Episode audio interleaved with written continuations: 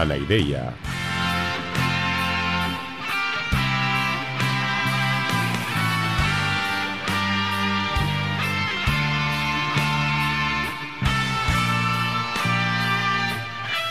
Podcast trascendental a priori.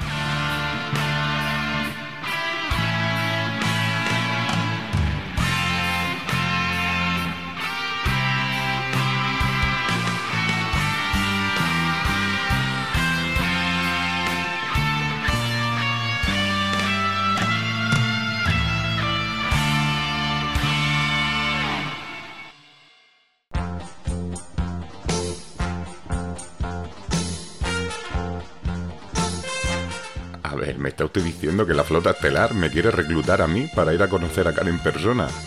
Pues evidentemente, señor Spock, ya estamos tardando. Permita que le presente a mi primo Johannes Ramstein, señor. Está de paso por la ciudad y tiene un gran interés en conocerlo. Eh, profesor, mire usted, tengo aquí justamente este ejemplar de la edición alemana del Tratado de la Naturaleza Humana de David Hume. Estoy en deuda con usted por facilitarme el conocimiento de Hume. Tan cierto es que Hume tiene razón al afirmar que el límite del conocimiento es el límite de la experiencia, como que la tienen Descartes y Leibniz al afirmar que los principios innatos racionales articulan el conocimiento. Tiene que haber alguna forma de hacer compatibles el racionalismo que siempre he asumido y la revelación del empirismo de Hume. Estoy convencido de que es posible encontrar una solución.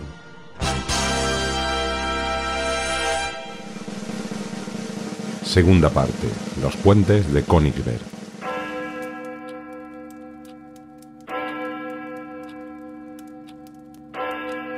Pero es la hora de mi paseo vespertino. Dejemos ahora estas cuestiones, tiempo habrá para ello. ¿Le apetece caminar conmigo, señor Ramstein? Me ayuda sobremanera a aclarar mi mente y tonificar mi cuerpo. Sí, hombre, y tanto que me apetece acompañarlo. Que además he escuchado que su paseo por Königsberg es ya legendario y que los sus vecinos lo llaman el paseo del filósofo. Estaré encantado, sí. Adelante pues. Lampe, mi sombrero y mi bastón. Respecto a esa leyenda sobre mis paseos, supongo que se debe básicamente al aburrimiento de los paisanos de Königsberg. No saben qué inventar. La mayoría lleva una existencia trivial y de cualquier cosa sacan punta. Pero es que incluso he llegado a escuchar que es usted tan puntual que la gente va ajustando sus relojes al minuto preciso en que saben que usted va a pasar por un sitio concreto. ¡Pah! ¡Paparruchas! Mi precisión se ajusta al segundo. Y también dicen que hace usted el mismo recorrido exacto cada día. Bueno, bueno, bueno. Eso no es exacto del todo. Cierto es que la estructura del recorrido es siempre la misma, la repetición me ayuda a aclarar la mente, pero una parte de la ruta va variando, como parte de un desafío trivial que llevo años intentando superar y cuyo abordaje permite vaciar mi intelecto de asuntos más sesudos que sin él seguirían rondándome. ¿Y a qué se refiere usted, profesor? ¿Qué desafío es ese que está intentando superar? Bueno, en realidad no es algo mío, se trata de un problema popular en la ciudad. Todo el mundo lo intenta. Sepa usted que el río Pregel se bifurca dentro de la ciudad formando entre sus brazos la isla fluvial del Neiphof, donde nos hallamos ahora mismo. Existen siete puentes que cruzan el río y el desafío consiste en encontrar un recorrido que, cruzando cada uno de los puentes una sola vez, acabe en el lugar de partida. Hasta hoy no lo he conseguido. O elimino uno de los puentes del recorrido o acabo cruzando al menos un puente más de una vez, pero sigo intentándolo. Además, el destino de mi paseo es siempre la torre del reloj, que considero el punto en que empiezo a volver a casa. Mire, justo ahí tiene usted el primero de los puentes, el del herrero. Pero, señor Kahn, yo este desafío ya lo conocía. Justamente, como ya le digo, vengo de San Petersburgo y allí he tenido la oportunidad de conocer al gran matemático Leonard Euler. Y al saber que tenía intención de venir por aquí por Königsberg, me ha explicado que el ayuntamiento de aquí de Königsberg le había pedido hallar una solución matemática definitiva al problema de los puentes que me acaba usted de plantear. No sé si sabe usted que Euler ha resuelto definitivamente el problema y que está a punto de publicar la demostración. Caramba, señor Ramstein. Es como si hubiera aparecido usted caído del cielo. Cuidado, señor Cardenete. Parece que empieza a sospechar. No se preocupe, Spock, esto es una frase hecha. ¿Cómo ha solucionado Euler el problema? Pues a ver, la clave consiste en la esquematización de la situación real. Es decir, que en lugar de intentar solucionarlo sobre el mapa, que es el equivalente a lo que usted estaba intentando hacer sobre aquí Königsberg, sobre el terreno real, Euler se ha dado cuenta de que las características físicas de Königsberg son irrelevantes.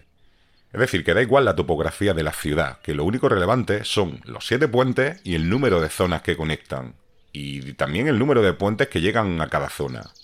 Y así ha esquematizado el mapa poniendo un nodo, es una especie de punto gordo que representa cada zona del mapa, y luego líneas que conectan los nodos representando a los puentes.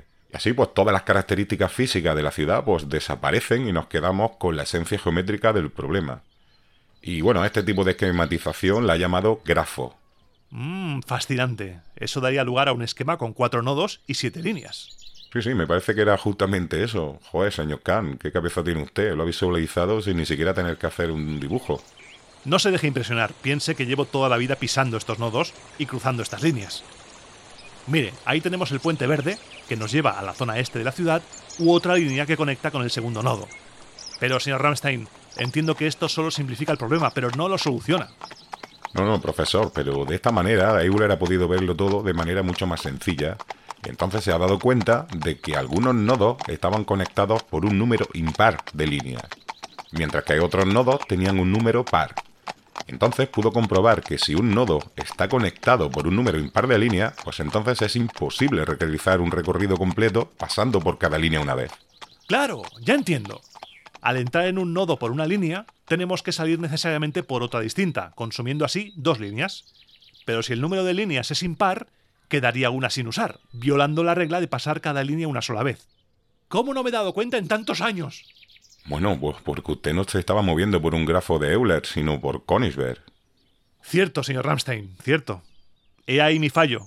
No me di cuenta de la estructura racional simple que latía bajo la realidad física de mis paseos. Ahora veo con claridad que el desafío de los puentes es imposible.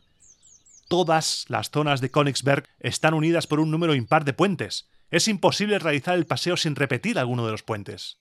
Extraordinario. Pues sí, profesor, es imposible.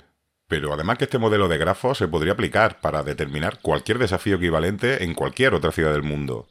O incluso se puede aplicar a otros problemas distintos, como por ejemplo la esquematización de redes de carreteras o de líneas férreas de, de líneas de ferrocarril. Es decir, que al solucionar el problema de su ciudad, pues Euler ha creado una nueva teoría matemática, que la que ya empiezan a llamar teoría de grafos. Pero creo que esto tiene una lectura más profunda, señor Ramstein. Y quizá aplicable al problema que se me ha planteado a partir del despertar de mi sueño dogmático tras leer a Hume. A ver, a ver, ahora que me estoy perdiendo. ¿Qué tiene que ver una cosa con la otra? Estoy empezando a pensar que ese proceso de esquematización racional con que Euler ha articulado el espacio de Königsberg podría ser equivalente a lo que hacemos todos al conocer la realidad. Es posible que al captar la realidad hagamos lo mismo sin darnos cuenta, que todos impongamos nuestros propios grafos al mundo en que vivimos para poder asimilarlo. Quizá los principios innatos de los que hablan los racionalistas sean a las impresiones de los sentidos de los que habla Hume lo que los grafos de Euler son a Königsberg. Lo... Mm, tengo que darle muchas vueltas a esto, pero me da la sensación de que por aquí puede haber una salida a la aparente aporía. Joder, señor Khan, me estoy sintiendo como aplastado por su capacidad de comprensión y de relacionar cosas. Ya veo que su fama no es nada inmerecida. Bueno, bueno, no exagere. Al final ese Euler me ha desbordado ampliamente. En fin, que ya hemos llegado a la torre del reloj, el destino de mi paseo diario, volvamos ahora por el camino más corto, ya que sabemos que el desafío es insuperable. Sí, sí, vamos por donde usted quiera. En parte me sabe mal haberle dado la solución y estropearle la diversión de haberla encontrado usted mismo. Ya no tendrá ese desafío para superar en sus paseos. No se preocupe, señor Ramstein. El desafío que se me plantea ahora mismo es mucho más potente y estimulante. Y no pienso cejar hasta resolverlo. Así me lleve un mes como un año. Bueno, pero es muy difícil, señor Khan. Yo qué sé, lo mismo son diez. Pues sean diez. Mire, llegamos de nuevo a casa y exactamente a la hora adecuada. Pueden ajustar sus relojes, mis queridos vecinos. Señor Ramstein, ¿querrá usted cenar también en casa? Hay otro asunto concreto que quisiera comentar con usted. Podemos hacerlo después de la cena, si tiene usted tiempo. Sí, sí, yo encantado. Si no es abusar demasiado de su hospitalidad. Sea pues. Lampe, sirva cena para dos. El señor Ramstein me acompañará. Listo, señor filete de trucha con puré de patatas. Como ve, soy especialmente frugal en la cena. Espero que sea suficiente para usted. En caso contrario, Lampe puede prepararle algo más. No, no, no se preocupe, está perfecto para mí. Lo que sí que me apetecería es un poco más de la cerveza esa tan buena de antes. Yo no le acompañaré, señor Ramstein. No me gusta enturbiar mi mente recién despejada por el paseo, para poder trabajar las horas que quedan. Después de la cena es el tiempo en que me consagro a mis más profundas reflexiones y a escribir. Mi entendimiento debe estar inmaculadamente despejado. Es la hora de pasada de estudio, señor Ramstein. Si no ha acabado, le esperaré allí.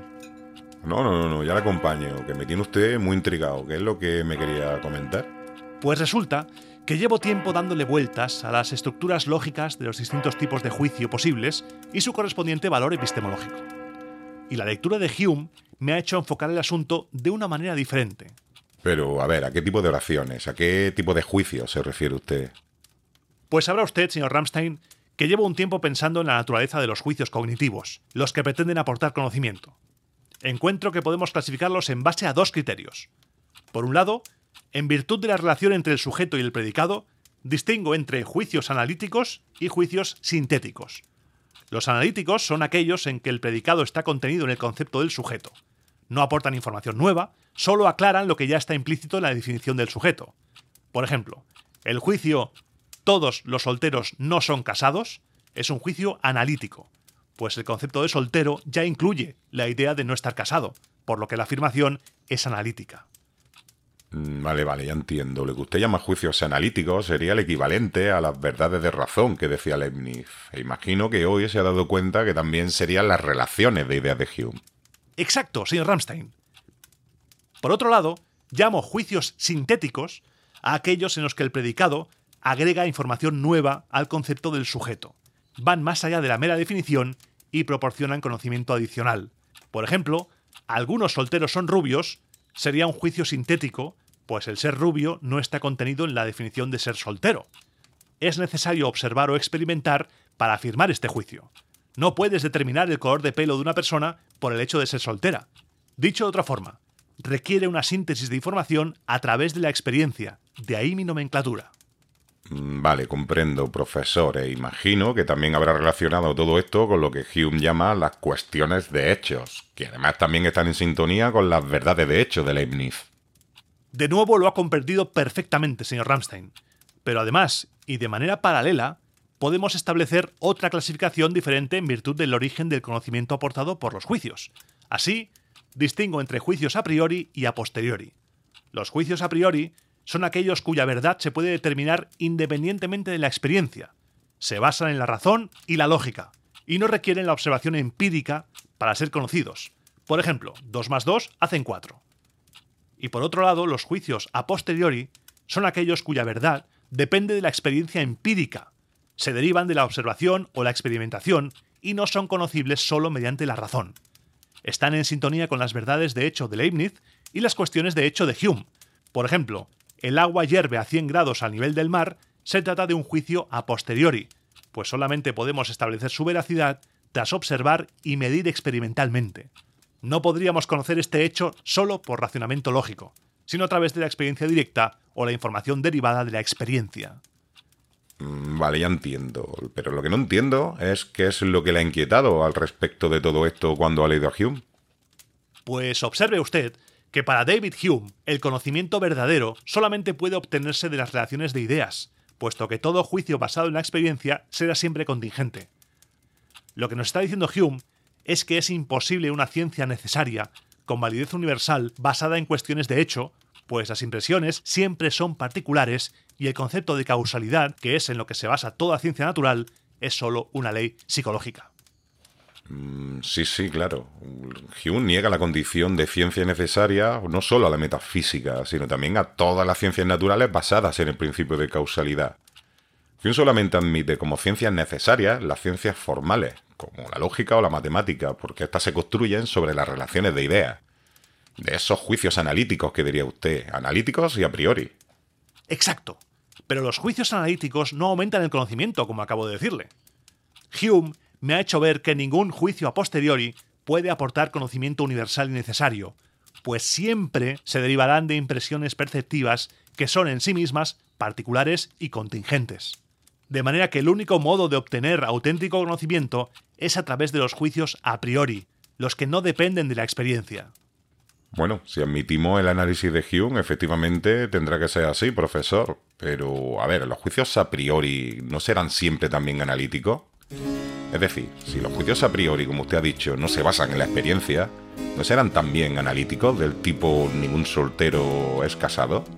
Desde luego existen juicios analíticos a priori, y son siempre verdaderos. Es indudable que la verdad de un juicio en el que el predicado se deduce del sujeto podrá siempre ser establecida a priori. No hace falta observar el mundo para comprobar que no existen solteros casados. Pero como decíamos antes, los juicios analíticos no aumentan el conocimiento. Necesitamos ciencias que nos permitan avanzar en el desafío del conocimiento, no ciencias estériles encerradas en sí mismas.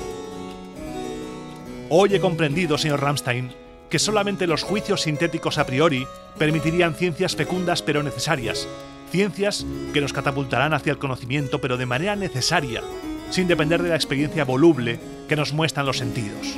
Una ciencia construida sobre este tipo de juicios satisfaría el rigor racionalista de un Descartes o de un Leibniz, y a la vez superaría el escepticismo empirista de David Hume. Si logro demostrar la posibilidad real de los juicios sintéticos a priori, habré deshecho el nudo gordiano del racionalismo y el empirismo. Pero no veo la manera, señor Ramstein, no la veo. Y sin embargo, estoy convencido de que los juicios que constituyen la física de Newton, por ejemplo, tienen que ser juicios sintéticos a priori.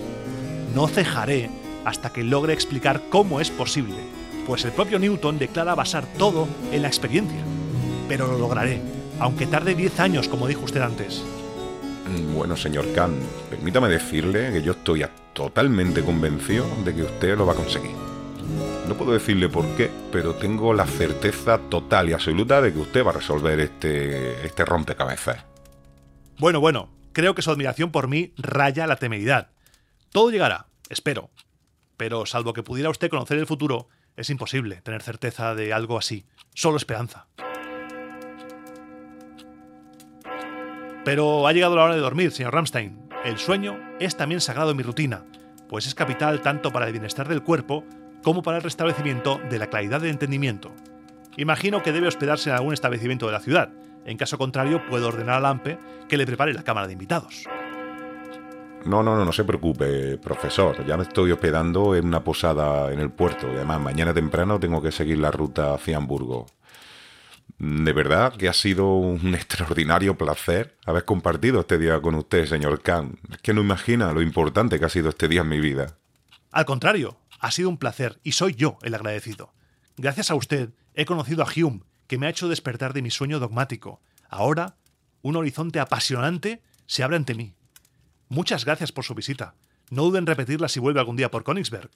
Buenas noches y que tenga buen viaje, señor Ramstein. Buenas noches, profesor. Le digo lo mismo que el profesor. Si vuelve a tener la necesidad de tirar tanto oro para aburrirse todo el día con mi señor, estaré encantado de gastármelo. Buenas noches, primo. Buenas noches, Lampe. Que lo gaste usted con salud. Prepárese para ser teletransportado, señor Cardenete.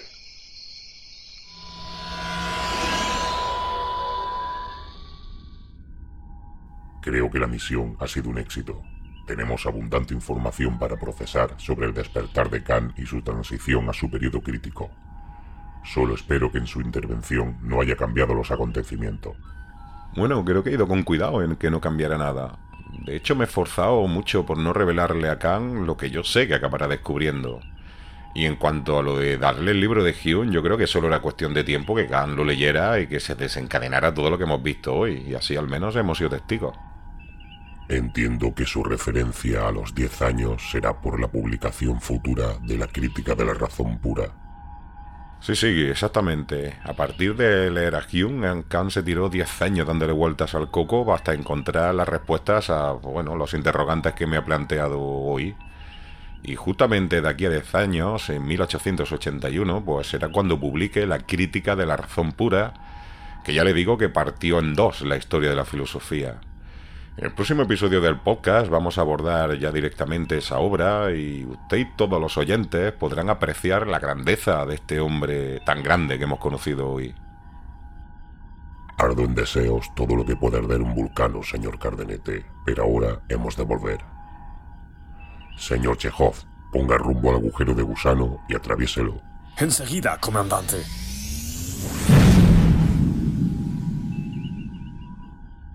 Estamos de nuevo en nuestra era, comandante.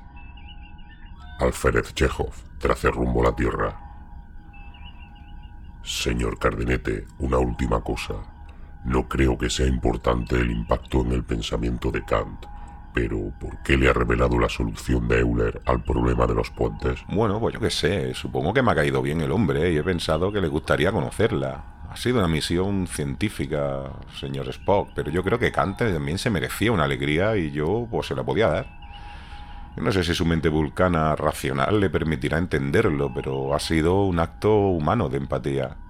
No, no lo entiendo. Ha supuesto una alteración del pasado que, aunque relevante, era innecesaria. En fin, supongo que Kant también era humano y entre ustedes se entenderán mejor. Estamos en órbita de la Tierra, comandante. Larga y próspera vida. Hasta la vista, señor Cardenete. Adeu, señor Cardenete. Recos per la pipi. Vinga, adeu-siau a tots. Bájelo, Scotty. Energize.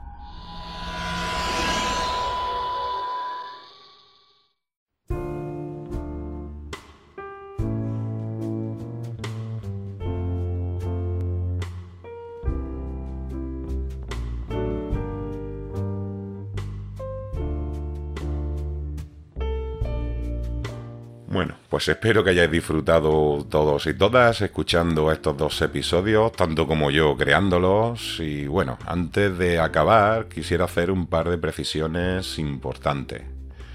En primer lugar, he decidido no respetar estrictamente el orden de los acontecimientos, pues por motivos básicamente de guion y de ficción. En realidad, Euler publicó su solución al problema de los, puentes de Königsberg en 1736, es decir, 35 años de la fecha en que transcurre este episodio. Por lo tanto, seguramente Kant ya conociera esa solución. Lo he hecho de esta manera pues, para poder juntar dos leyendas del pensamiento que prácticamente se solaparon en el tiempo y en el espacio, Kant y Euler. Bueno, y aparte de eso también, como diría Diógenes, pues porque me ha dado la real gana, que para eso hago yo el podcast. Y el resto de referencias directas a Kant y sus obras pues sí que se corresponden con la realidad. Por ejemplo, la clase de la universidad se corresponde básicamente con una versión oral de su célebre artículo ¿Qué es la ilustración? que publicó 13 años después de, de, este, de esta fecha de hoy. Y su opinión sobre España y sobre los españoles está directamente sacada de observaciones acerca del sentimiento de lo bello y lo sublime, como ya he mencionado hablando con él, y que en este caso fue anterior a la, acción de, este día. Y por supuesto la ritualidad de Kant, de sus paseos, de sus horarios tan exactos y tal. Esto está basado también en, parte en los testimonios que tenemos y en la leyenda que se generó a su alrededor. He intentado, como siempre hago, ser lo más fiel posible al original, salvo, bueno, alguna cosita como os acabo de decir que he hecho pues, porque yo lo hago. Y para acabar, por supuesto, tengo que agradecer muchísimo a los colaboradores que he tenido para este episodio. En primer lugar, a Julia Grimal, que ha interpretado, como siempre hace, a Ujura. También a Pau Calero, muchas gracias por hacer de nuevo del alférez Chekhov. Y en esta ocasión también tenemos a Carlos Rives, que ha hecho del AMPE, del criado de Kant. Y por cierto, a Carlos os recomiendo que lo sigáis en su nuevo canal, El Perro Jifero, de, en Instagram por ahora, aunque ampliará otras plataformas, que hace contenido de lengua muy interesante. Hace origen de palabras, hará de gramática y lo hace muy bien, es muy interesante. Os dejo el link aquí en la descripción del audio. Y bueno, por supuesto, el agradecimiento más grande y más con más abrazos es a Iván Martín, que es el can maravilloso que hemos tenido hoy. A Iván imagino que lo conoceréis muchos y los que no lo conozcáis ya estáis tardando, porque es el podcaster del podcast de Historia de Roma mejor que hay en, el, en español y yo creo que en otros idiomas y uno de los mejores podcasts del momento en el mundo hispanoparlante. Roma a Eterna. Por supuesto que os dejaré el enlace de este maravilloso podcast. Y ya digo, Iván, muchísimas gracias. Es un placer y ha sido un honor tenerte como este maravilloso Kant. Y ahora sí, con esto y un bizcocho. Space, the final frontier. These are the voyages of the Anaireia podcast. Its five-year mission to explore strange new worlds, to seek out new life and new civilizations.